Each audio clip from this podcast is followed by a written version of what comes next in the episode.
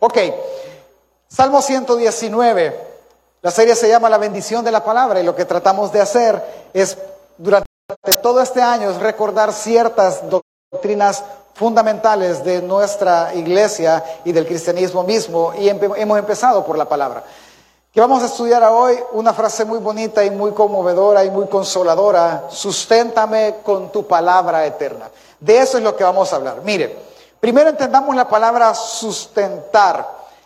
La palabra sustentar quiere decir mantener un cuerpo dentro de un medio sin caída, es decir, como los niños chiquitos, ¿verdad? Ellos se agarran y mantienen el equilibrio, ellos están tratando de sostenerse, ¿sí? De mantenerse sin caída. También el diccionario dice que sustentar es hacer que algo se mantenga o permanezca en el mismo estado o condición. Es decir, que algo no, no cambie más que lo que su naturaleza va a decir que, cambie, o es mantenerse sin caída.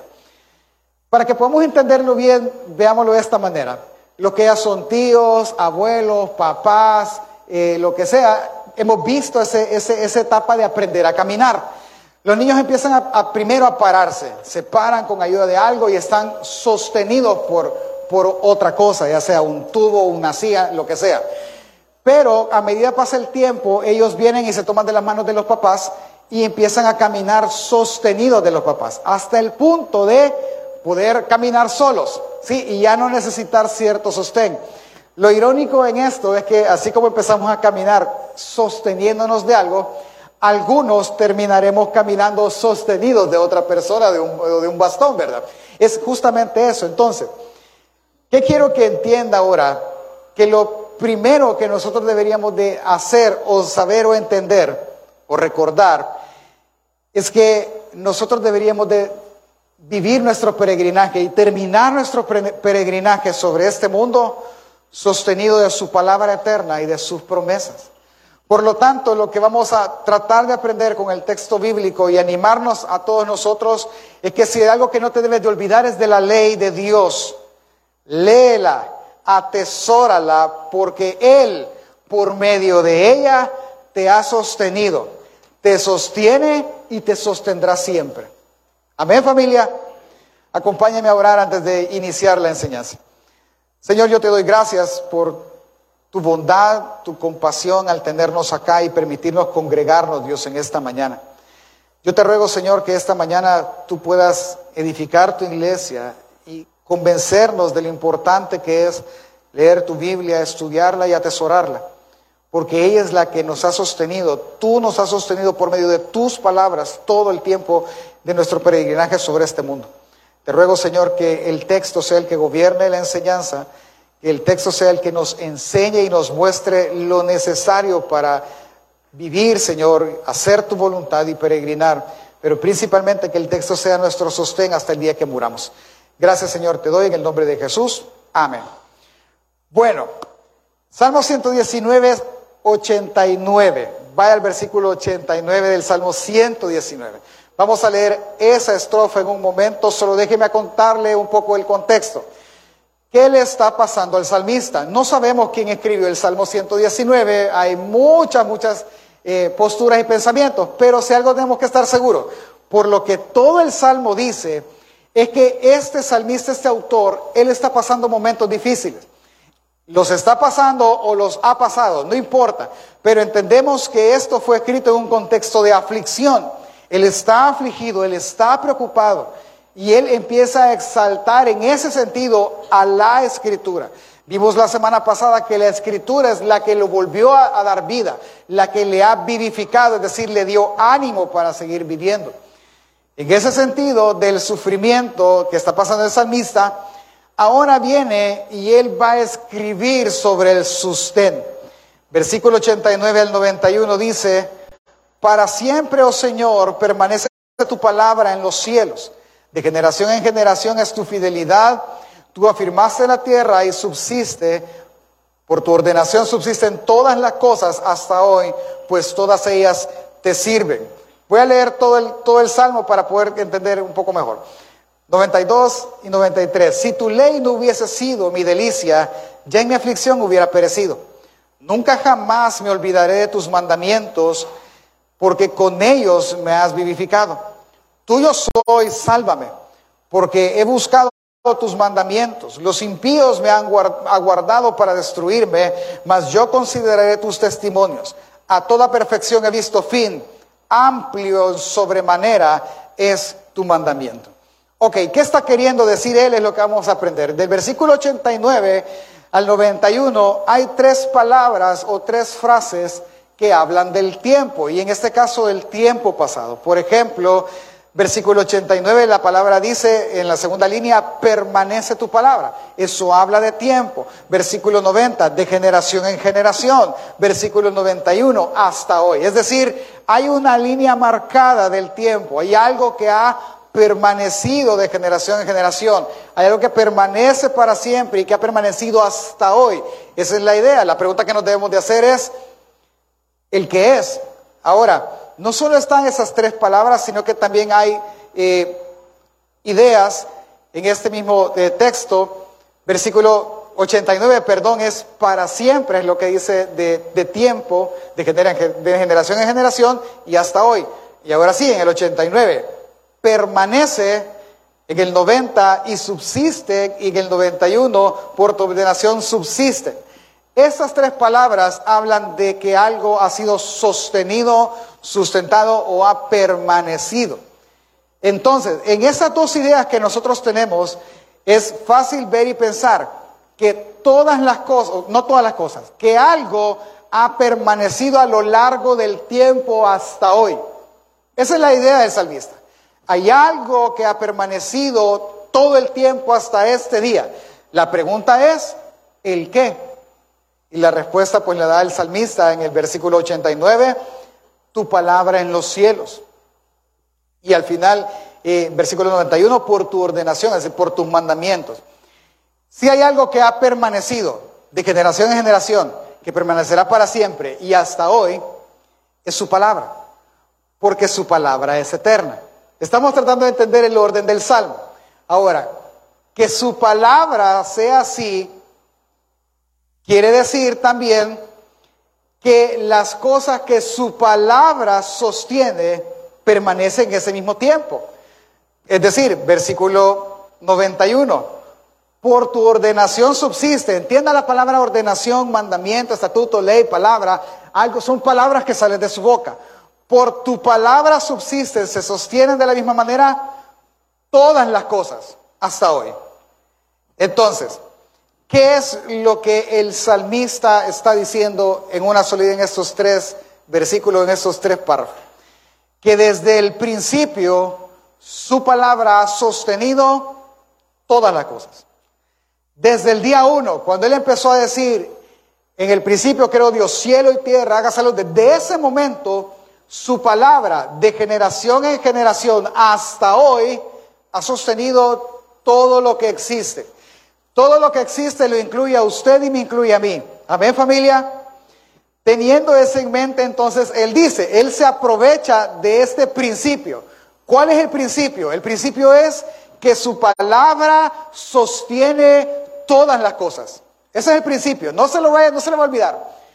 Teniendo Él ese principio en mente, entonces Él dice, versículo 92, Él está hablando en pasado. Si tu ley, tu palabra de nuevo, no hubiese sido mi delicia, ya en mi aflicción hubiera perecido. Nunca jamás me olvidaré de tus mandamientos, porque con ellos me has vivificado. De nuevo, Él está hablando en pasado. Esto nos hace pensar que quizás Él está recordando el sufrimiento. No lo sabemos, pero sabemos que Él está pensando en sufrir. En ese sentido, Él dice que su ley, y devolvámonos a detener, cada vez que usted lee de alguien en el Antiguo Testamento, que está refiriéndose a la ley, a la palabra, normalmente se está refiriendo a los primeros cinco libros de la Biblia, al Pentateuco. ¿sí? Eso lo conocen ellos como su ley, o lo que los dirige o los guía.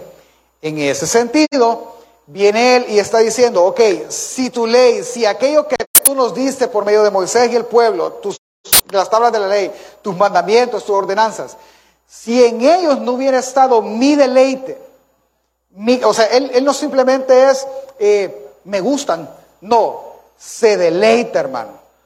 No es que simplemente me gusta, hay una complacencia en él. Es decir, ¿A cuántos le gusta el mango verde? Ah, a mí me gusta el mango verde, hermano. Uno, pero hay gente que se deleita en el mango verde. ¿Sí? El bocado ah, aturra toda la carne. ¡Mmm! ¡Qué rico! Me destempló todos los dientes, pero. Y sigue comiendo, se puede comer 10. Eso es deleite, es de verdad. Trasciende la alegría. ¿Me, explico? El mandamiento para él es un deleite, trasciende la alegría normal, es un gozo. Y si él no se hubiera deleitado tanto en la ley, cuando él fue afligido, él hubiera perecido. Él hubiera perdido toda esperanza. Porque no fue así, entonces él resuelve y decide, voy a guardar siempre tus mandamientos porque ellos, en ellos yo he encontrado vida o ellos me han devuelto la vida. En otras palabras, él está diciendo que si él no se refugia en el mandamiento que sostiene todas las cosas, desde el principio, él hubiera perdido la vida o el deseo de vivir. ¿Sí? Dentro de esa aflicción. Ahora, entendiendo, recordando, porque él está recordando. Ahora él dice, versículo 94 al 96, tuyo soy, sálvame, porque he buscado tus mandamientos. Los impíos me han aguardado para destruirme, mas yo consideraré tus testimonios. A toda perfección he visto fin, amplio en sobremanera es tu mandamiento. En la situación que le está pasando ahora, él, está pensando de esta manera. Si en el pasado yo me refugié en tu palabra y el resultado fue que yo regresé, yo tuve el ánimo de volver a vivir y enfrentar las cosas y enfrentar al que me persigue, entonces ahora yo te pido que me vuelvas a salvar nuevamente. Sálvame nuevamente, guárdame en tu palabra porque yo he visto algo muy bonito en tu palabra. Que todas las cosas buenas, todas las cosas buenas, toda la perfección que usted puede conocer, tiene fin. Todo. Pero tu mandamiento no lo tiene. ¿A qué hora dijo eso, pastor? Ah, amplio en sobremanera es tu mandamiento. Todo lo que yo he conocido, todo, dice el salmista, tiene un fin, tiene un límite, pero tus mandamientos no tienen límite. Entonces el salmista concluye y su idea principal en este salmo es que él sabe que su palabra, su ley, la ley de Dios, ha sostenido, sostiene hoy y sostendrá siempre a aquel que en ella se refugia. Eso es lo que él está transmitiendo. Él está diciendo, es que no tienes que buscar, el principio existe. Si su palabra ha sostenido todo desde el día uno, su palabra sostendrá cualquier pecador que quiera refugiarse en ella. Su palabra. Ahora me voy a detener.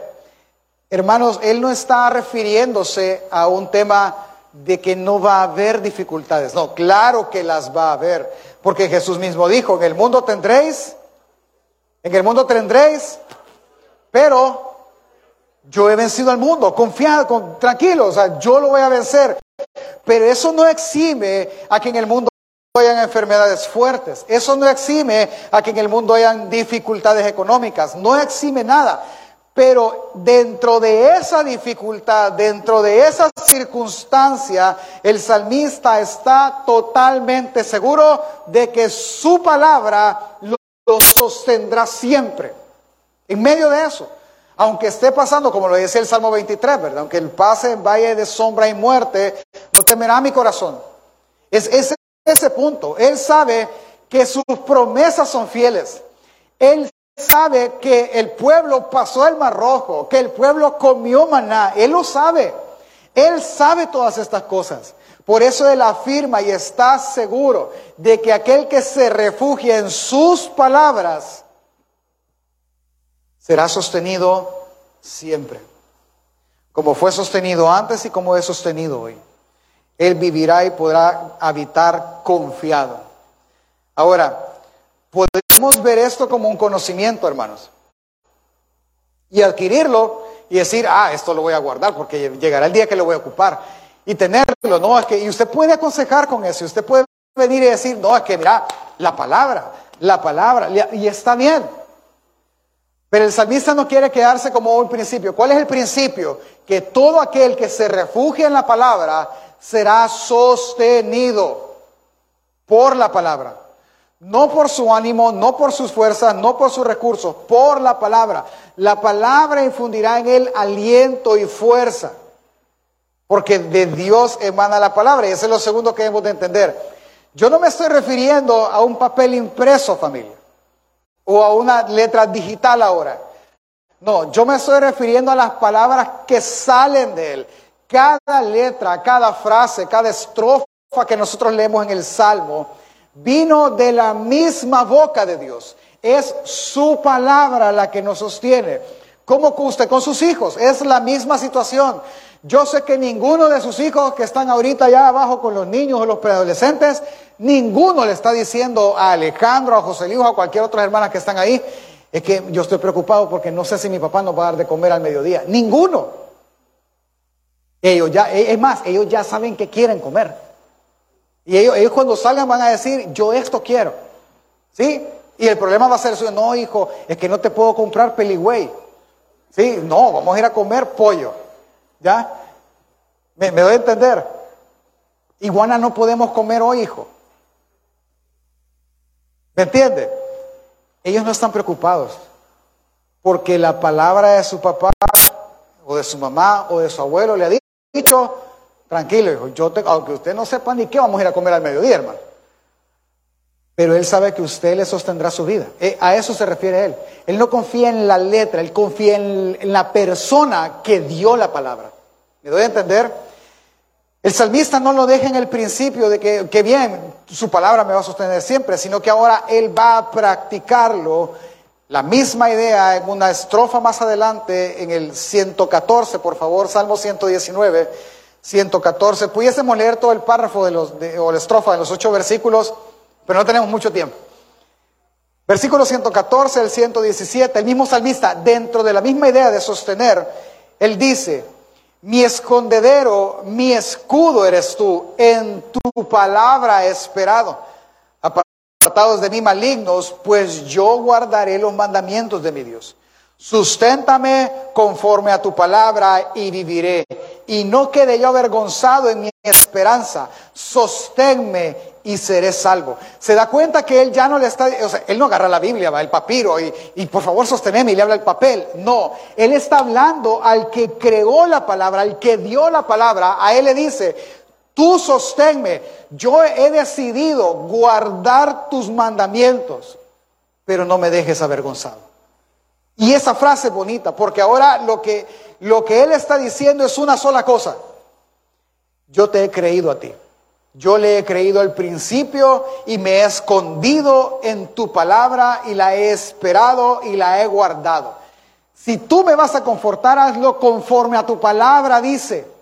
Conforme a eso, susténtame y no quede yo avergonzado en esta esperanza. Él tiene una esperanza. Su esperanza es que Él le puede sostener y salvar, como lo hizo en el pasado, por medio de su palabra, por medio de sus promesas. Solo le pido una cosa, yo no quiero ser avergonzado. ¿Me doy a entender? El salmista tiene algo ahora bien marcado, porque lo ha vivido. El que, el, ha vivido el salmista, que su palabra le ha sostenido y le ha guardado cuando la dificultad ha venido. Y, me, y, ya voy a poner un ejemplo para poderlo hacer más práctico. El salmista entiende el principio, entiende que su refugio es la escritura, entiende que la fuente de la vida es la escritura, entiende que su palabra, así como ha sostenido la creación por todos estos años, su palabra puede también sostener aquel que en ella se refugia. Vea, yo no sé qué dificultad trae hoy, ¿Qué ha hecho usted por esa dificultad? Pensemos que la dificultad es financiera, ¿sí? ¿Qué puede hacer usted, familia? ¿Qué puede hacer? robar. No, pastor, yo robar no, tampoco. Va, va a ir a pedir prestado, ¿sí? Y va usted querer venir y solventar. La pregunta es, ¿qué dice la Biblia? ¿Qué dice Dios? ¿Acaso Dios no dice que Él suplirá todo lo que os falte de acuerdo a sus riquezas en gloria? ¿Acaso no dice eso en Filipenses? Entienda algo ahora. Ese texto no simplemente, ah, pues a mí me falta un carro. No, no, no, tranquilo. Ese texto funciona de la siguiente manera. La iglesia de Filipenses vino y le dio a Pablo una ofrenda. Y le dijo, Pablo, nos hemos olvidado de ti y ahora te mandamos esta ofrenda. La ofrenda era en alimentos, era en, vestido, en ropa, era en dinero, era en especies, por así decirlo. Se los manda y viene Pablo y Pablo viene y la recibe y él para dar las gracias escribe la carta a Filipenses. En esa carta de Filipenses escribe ese texto, mi Dios suplirá lo que os falte. Pero ¿acaso Pablo es adivino y sabía que les iba a faltar? No, es, e, es así, de repente vengo yo y le doy, mi esposa me pide dinero y le digo, ok, aquí está. Y mi esposa me dice, Dios te va a dar lo que te falte porque me has dado dinero. Es esa parte. Lo que tú diste que a ti ahora te hace falta, mi Dios te lo suplirá. Si con eso tú tienes necesidad, mi Dios te lo suplirá.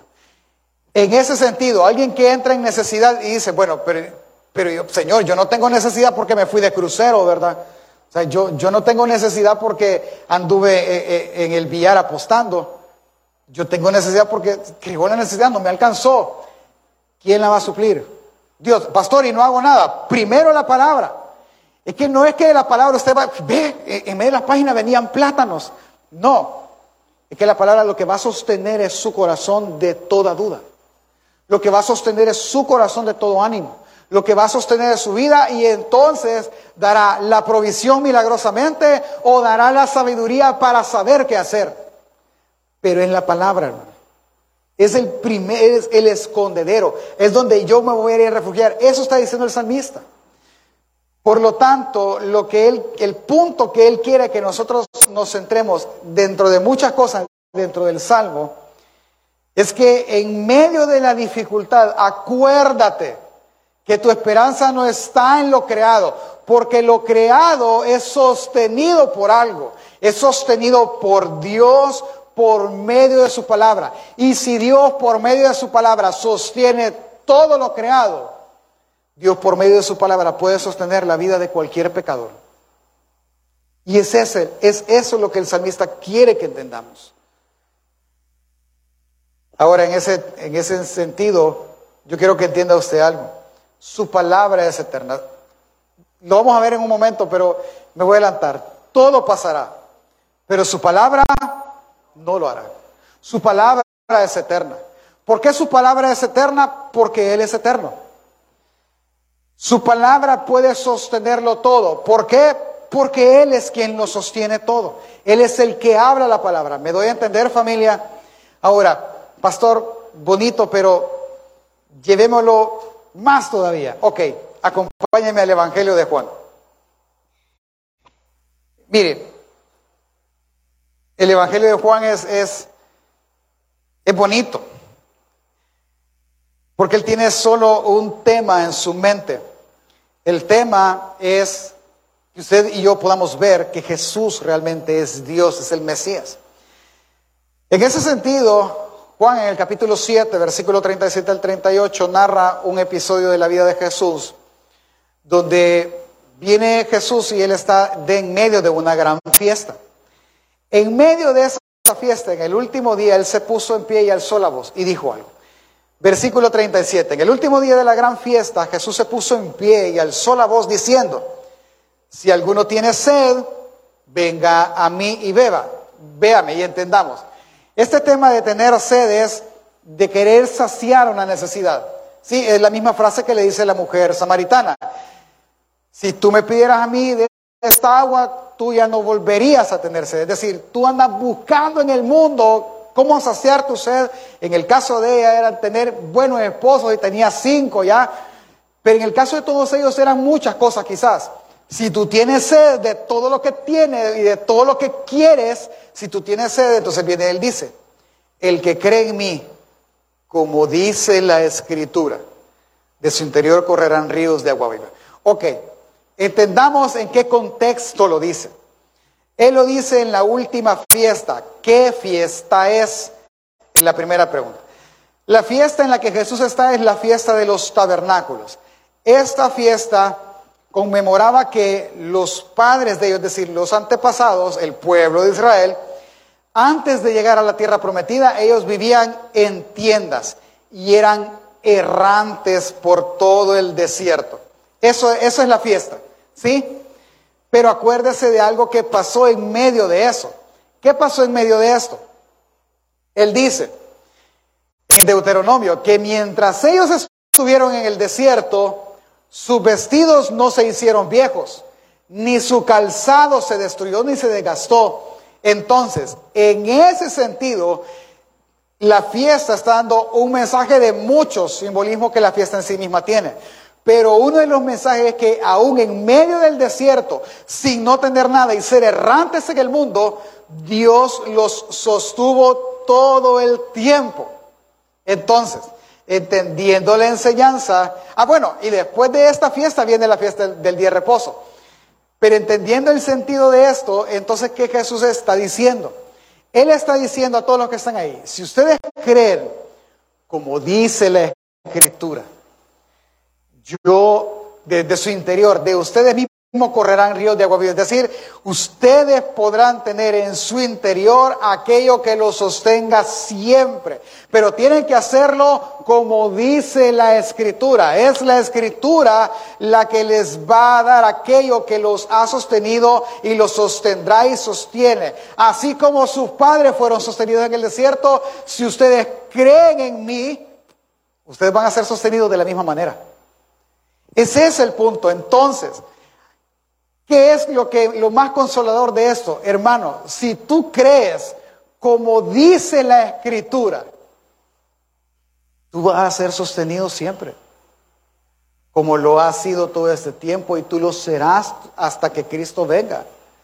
Esa es la buena noticia de esto. ¿Sabe cuál es el problema? El problema es lo siguiente.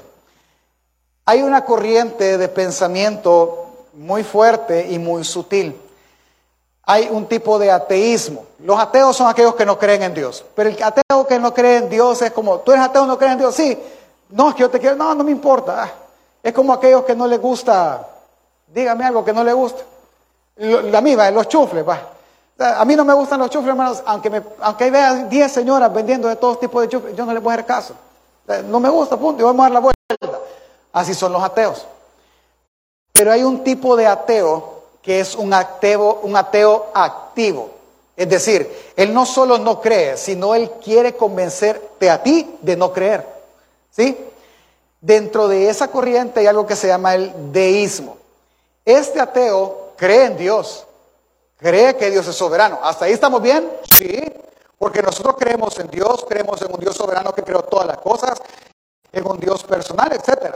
Ellos creen en eso, pero ellos creen que Dios creó y Dios puso un mayordomo, Adán, para sojuzgar toda la tierra. Y en el momento que él puso el mayordomo Adán, hay que ver a qué hace. Y está todo lo que pasó. Y ha dejado a la suerte a todo el ser humano. Eso es mentira. Porque Dios no es así. Dios no deja a la suerte nada porque Él lo controla todo. Él es el poderoso creador, sí. Él es un Dios soberano que ordenó todo, sí. Él es un Dios personal, sí. Él colocó a hombres, sí. Pero Él no lo dejó todo al azar. Él lo sostiene todo hasta el día de hoy. Todo, todo lo ha sostenido, familia, a través de su palabra.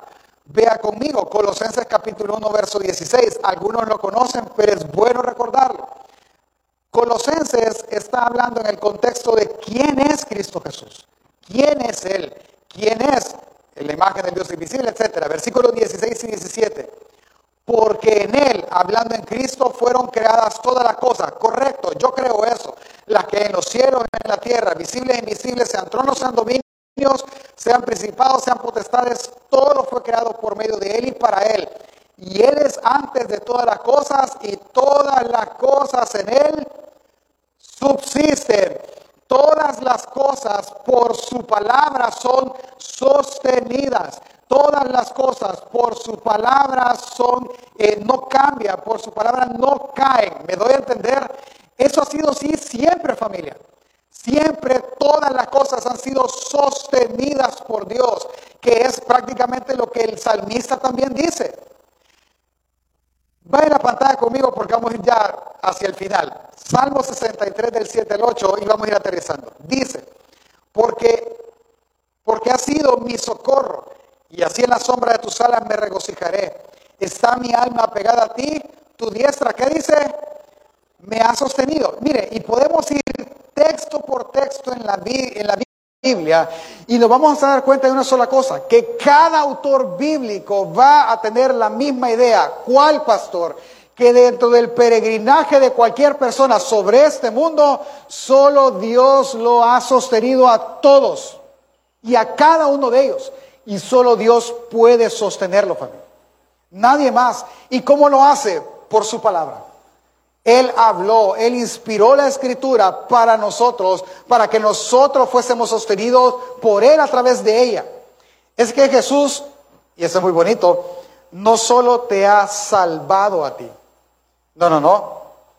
Él te ha salvado por medio de su palabra, pero Él también te sostiene, o como lo menciona la teología, Él te preserva sin caída hasta llevarnos a su reino.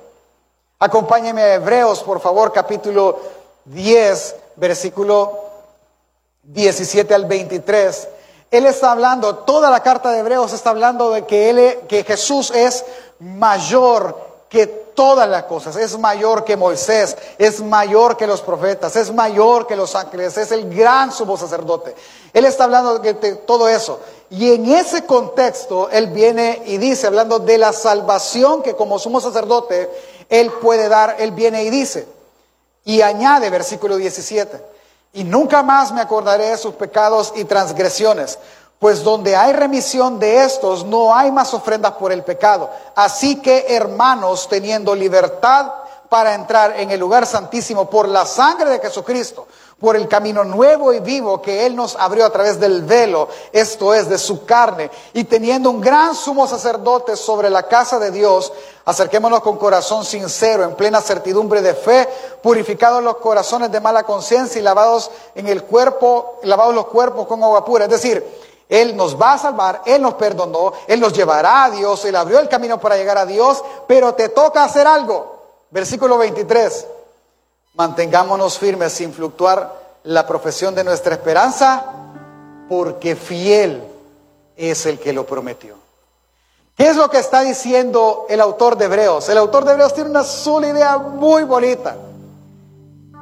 Si Él te salvó, si Él te perdonó tus pecados, no hay nada que haga que tú no vayas al cielo y que tú no seas salvo. ¿Por qué, pastor?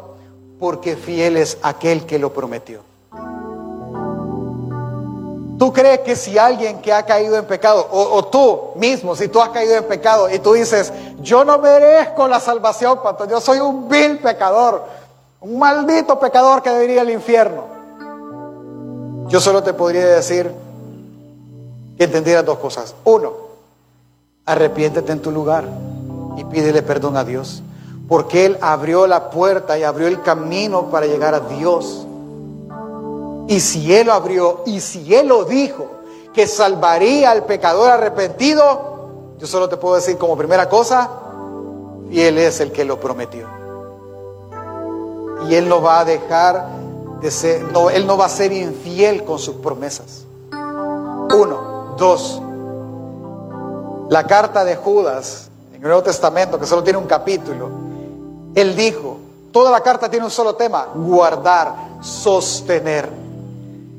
Él dice al final de su carta, y aquel que es poderoso para guardarnos sin caída y presentarnos sin mancha delante de su gloria, con gran alegría, al único sabio Dios, nuestro Salvador, sea la gloria y majestad del imperio y potencia ahora por todos los siglos. Amén. Quiero que entiendas algo. Dios te ha sostenido por su palabra. Prueba de ello es que tú estás aquí. ¿Cuántas veces tú quisiste quizás negar la fe y no pudiste. ¿Cuántas veces se te ocurrió, esto quizás del cristianismo es mentira? Hay tantos años que he perdido en eso, pero de repente, no, es que no puede ser así. Es que no, no, no, no me cabe y tienes esa lucha en tu mente. Es esto. Es que aquel que toma por hijo, nadie lo va a arrebatar de su mano. Él lo va a sostener por medio de su palabra, por medio de la verdad. Entiende, hermano, que estás en esta mañana acá, creyente que has venido a esta iglesia. Él te salvó no sé cuántos años atrás. Y tú has sido, y tú has perseverado en el camino porque Él te ha preservado sobre Él. Es decir, por medio de su palabra, Cristo Jesús te ha mantenido en este camino. Tú, tú interpretas, yo he perseverado. No, no es que tú has perseverado, es que Él te ha preservado en el camino, Él te ha sostenido. Es más, piense, yo veo aquí a, muchos y me incluyo, ¿cuántos de nosotros, hermanos, perdóneme, no hemos tenido el síndrome de ovejas locas? Pues? ¿Cuál es el síndrome de ovejas locas, pastor? De irnos de la iglesia y olvidarnos de Dios. Muchos de los que estamos acá, pero Dios en su infinita bondad y misericordia, en su gracia, viene Él y nos pone personas que en su momento en nuestra mente son unas grandes metidas, pero las pone para ser instrumentos de Dios porque lo único que nos hablan es la palabra. Porque lo único que nos puede sostener en la loquera es la palabra. Lo único que puede hacer reaccionar a alguien y darle fuerza para seguir perseverando desde mis ojos, pero siendo preservado por Él en la palabra. Así que si tú en algún momento tú tuviste a alguien que para tus ojos fue un gran metido, que llegó y te dijo, ¿y por qué no se congrega, hermana? Que metida es usted, ¿verdad, hermanita? Y usted le mencionó así. Entienda que fue la gracia y la misericordia de Dios, buscándole y guardándole hasta el día de Jesucristo. Eso es que su palabra lo sostenga. Y quizás, y quizás esa viejita, ese señor, quien sea, lo que le dijo fue, hermano, es que la Biblia dice que lo que has de hacer, hazlo pronto. Mal aplicado el texto, pero usted dijo, tiene razón, me tengo que congregar.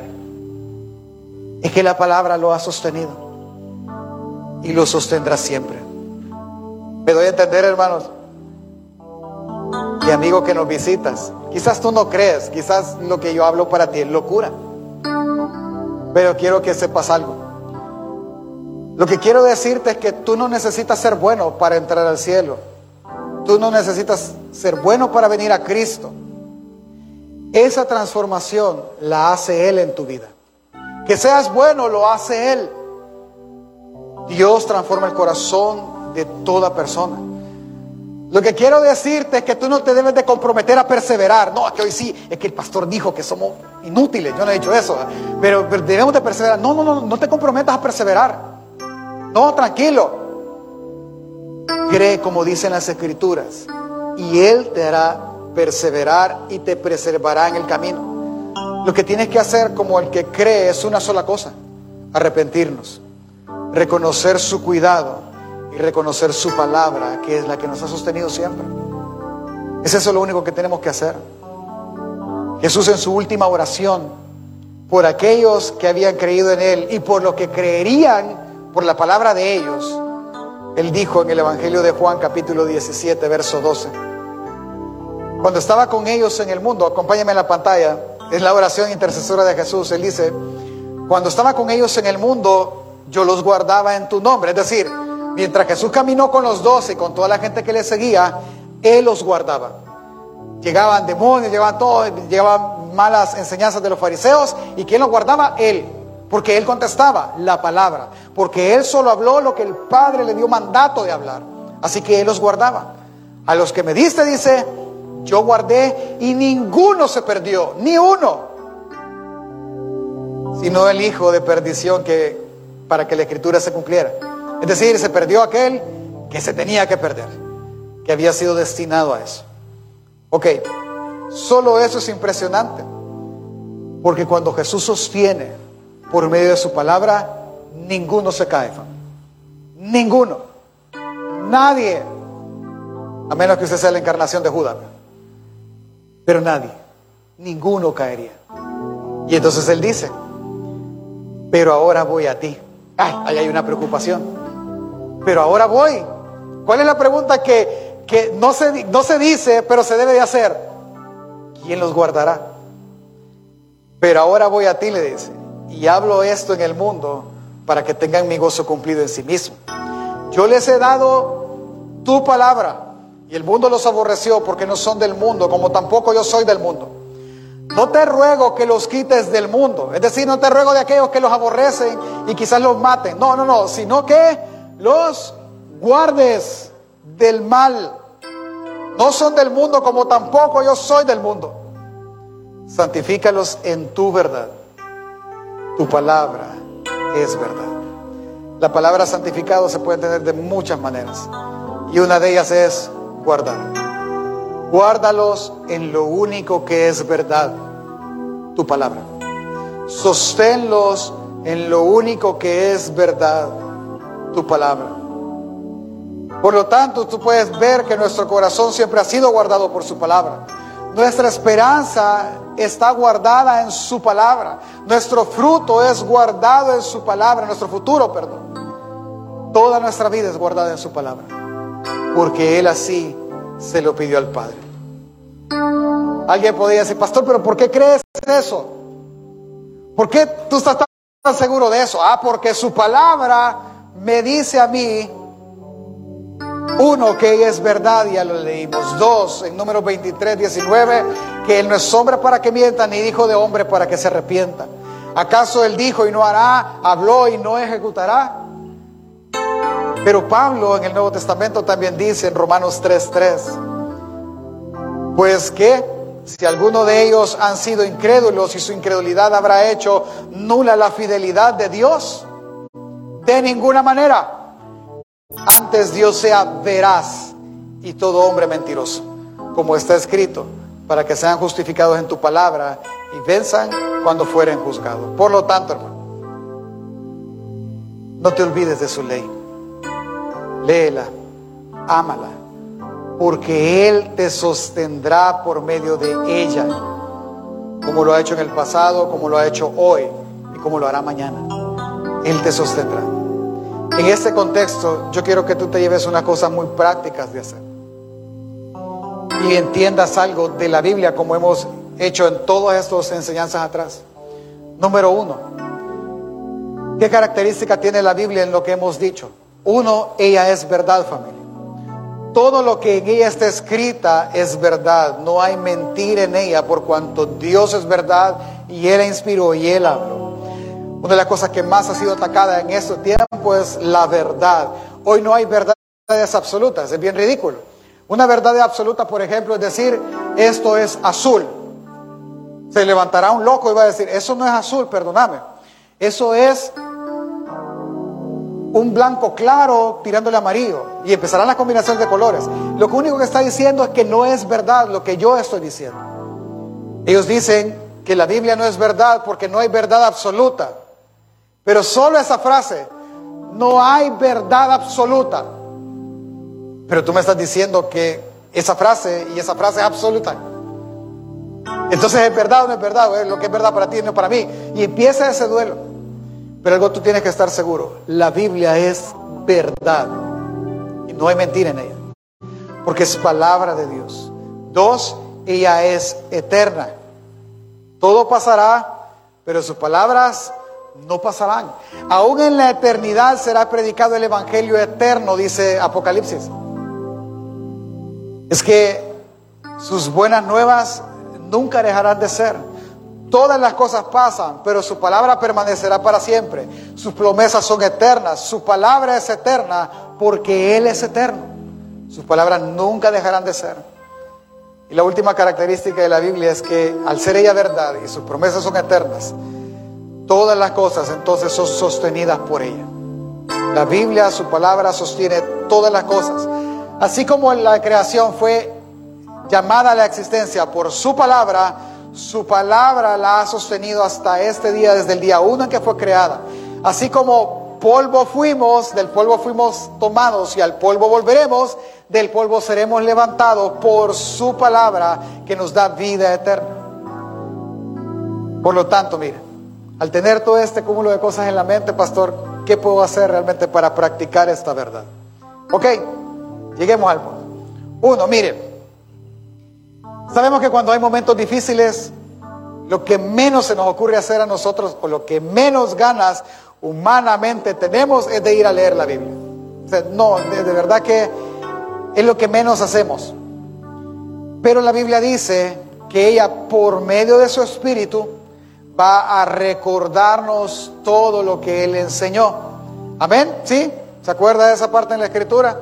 Ok, entonces, detengámonos un momento y pensemos. ¿Tiene usted problemas? Es que, pastor, yo estoy afligido. Pero si tú no has leído tu Biblia por años o meses, ¿qué te vas a recordar? El único versículo que te va a venir a la mente es, es que en el principio creó Dios los cielos y la tierra, pero no te va a ayudar. Ese texto no te va a ayudar quizás en ese momento. Tú necesitas otra cosa.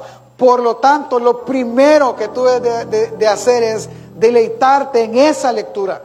Léela todos los días, a diario, atesórala. ¿Por qué?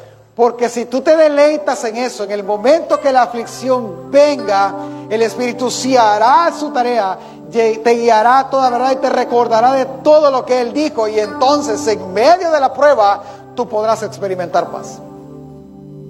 Pero lo que tienes que hacer es ir a la Escritura primero. Dos, ten, presente que eh, te presente la Escritura. La Biblia dice en Deuteronomio, cuando el Señor le dio la ley, le dijo, y tú la recitarás en el camino, en tu casa, cuando trabajes, cuando te levantes, y la pondrás en los postes de tu casa. Él no estaba diciendo, vas a forrar de tu casa con la Biblia. No, es, la tendrás todo el tiempo en la mente. Cuando tú leas tu devocional, tu estudio o, lo que sea, por ejemplo, hay una frase de, de, que hoy que estudiamos lamentaciones que a mí me gustó mucho. Es que cada día trae dos cosas. Cada día trae su propio mal y cada día trae nuevas misericordias. Y yo dije, es que tiene razón, que el texto dice eso. ¿Qué fue lo que hice yo? Vení, le escribí y la pegué en una pizarrita que tenemos y lo puse. Y cada vez que mi corazón se turba y, se, y, empieza a dudar y empieza el temor normal de la vida de un ser humano, el cansancio, el desánimo, yo voy a esa, paso por ahí, hermano, porque ahí está la cocina. Entonces por ahí paso cada rato y veo el papel. Este es el mal de este día. Pero este día tiene que tener una nueva misericordia. Señor, enséñame la nueva misericordia de hoy. Mis hijos han puesto cosas ahí, mi esposa ha puesto cosas. ¿Por qué? Porque yo entiendo que se nos van a olvidar, hermano. Yo entiendo que no es fácil a veces aprendérselo. Pero entonces escríbalo y pégale, recuerde su palabra. En el lugar donde esté, póngala ahí, recuerde su palabra, porque su palabra lo sostendrá. Número tres, esperen sus promesas, porque fiel es el que lo prometió. Si Dios lo prometió, si Dios lo dijo, Él lo hará. Su corazón tratará, familia, de decirle que no, pero tranquilo, Dios lo hará. Dios será fiel a sus promesas. Y por último, algo que le animamos en esta iglesia a hacer, cante la palabra. Cántela. Busque alabanzas, no importa el género, familia pero busque, busque alabanzas que sean basadas en la palabra de Dios. Que le recuerden la palabra y eso le ayudará a recordarlo siempre. Póngase de pie. Vamos a practicar este último. Miren, yo no sé cuál es su situación. Yo pudiese conocer las mías, las de algunos de ustedes que han tenido la confianza en dármelas y se los agradezco. Y aprovecho, si usted de verdad quiere hablar, hablemos, familia, dígame. Hoy no tengo todo el tiempo, pero puedo apartar tiempo para que platiquemos. Nos tomamos un café y platicamos. Entienda algo. el primer paso, al salir por esa puerta, el primer paso es atesorar la ley.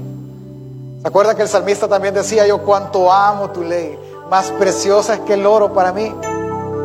Es que entienda, en este mundo donde no hay, no hay esperanza, donde no hay eh, aquel sentimiento de alegría donde hay injusticia por todos lados. Si su palabra no es la que te sostiene, en tu aflicción tú perecerás. Caerás en depresión, caerás en angustia, en desesperación, tomarás malas decisiones. Pero entiende, su palabra está para sostenerte. Para aquellos momentos difíciles de angustia y desesperación, su palabra está para sostenerte. Así que, yo no sé si ha venido usted con aflicción, con tristeza, no sé si estás enfermo. O quizás te dieron una mala noticia, resultado malo, te despidieron o algo. No importa. La Biblia dice que ella es la que nos sostiene, ella es la que nos guarda, ella es la que nos guía. Y ella será enviada para cumplir el propósito por el cual Él la envió. Ella no regresará a Él vacía, no regresará sin fruto, es la frase. En ese sentido, ¿cómo debería hacer yo esto, pastor? Así. Déjeme leerle la palabra, ¿sí? Para que la palabra dé sustento a nuestro corazón. El Salmo 63, versículo 1 en adelante dice, Dios mío, Dios mío eres tú, de madrugada te buscaré. Mi alma tiene sed de ti, mi carne te anhela en tierra seca y árida donde no hay agua, para ver tu poder y tu gloria, así como te he mirado en el santuario. Porque mejor es tu misericordia que la vida, mis labios te, te alabarán. Así te bendeciré, te bendeciré en mi vida en tu nombre alzaré mis manos. Como del meollo de grosura será saciada mi alma, y con los labios de júbilo te alabará mi boca. Cuando me acuerde de ti en mi lecho, cuando medite en ti en las vigilias de la noche, porque has sido mi socorro. Y así en la sombra de tus alas me regocijaré. Está mi alma apegada a ti. Diga conmigo esta frase. Tu diestra me ha sostenido.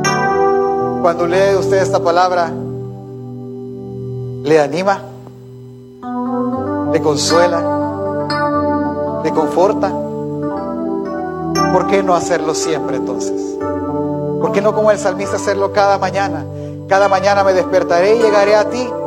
Oraré y leeré tu palabra porque tu diestra me ha sostenido. Cada, cada noche antes de irme llegaré a ti, oraré a ti, buscaré tu palabra porque solo ella me hace vivir confiado. Es que es su palabra. Amén. ¿Por qué no cierra sus ojos ahí? Y ore. Y le diga, Señor, tu diestra me sostuvo en el pasado. Tu diestra me sostendrá ahora. Tu diestra me sostendrá siempre. Haz que mis ojos vuelvan a la escritura, Señor. Haz que mis ojos vuelvan a la palabra. Haz que yo pueda decir, Señor, yo te buscaré temprano todo el tiempo.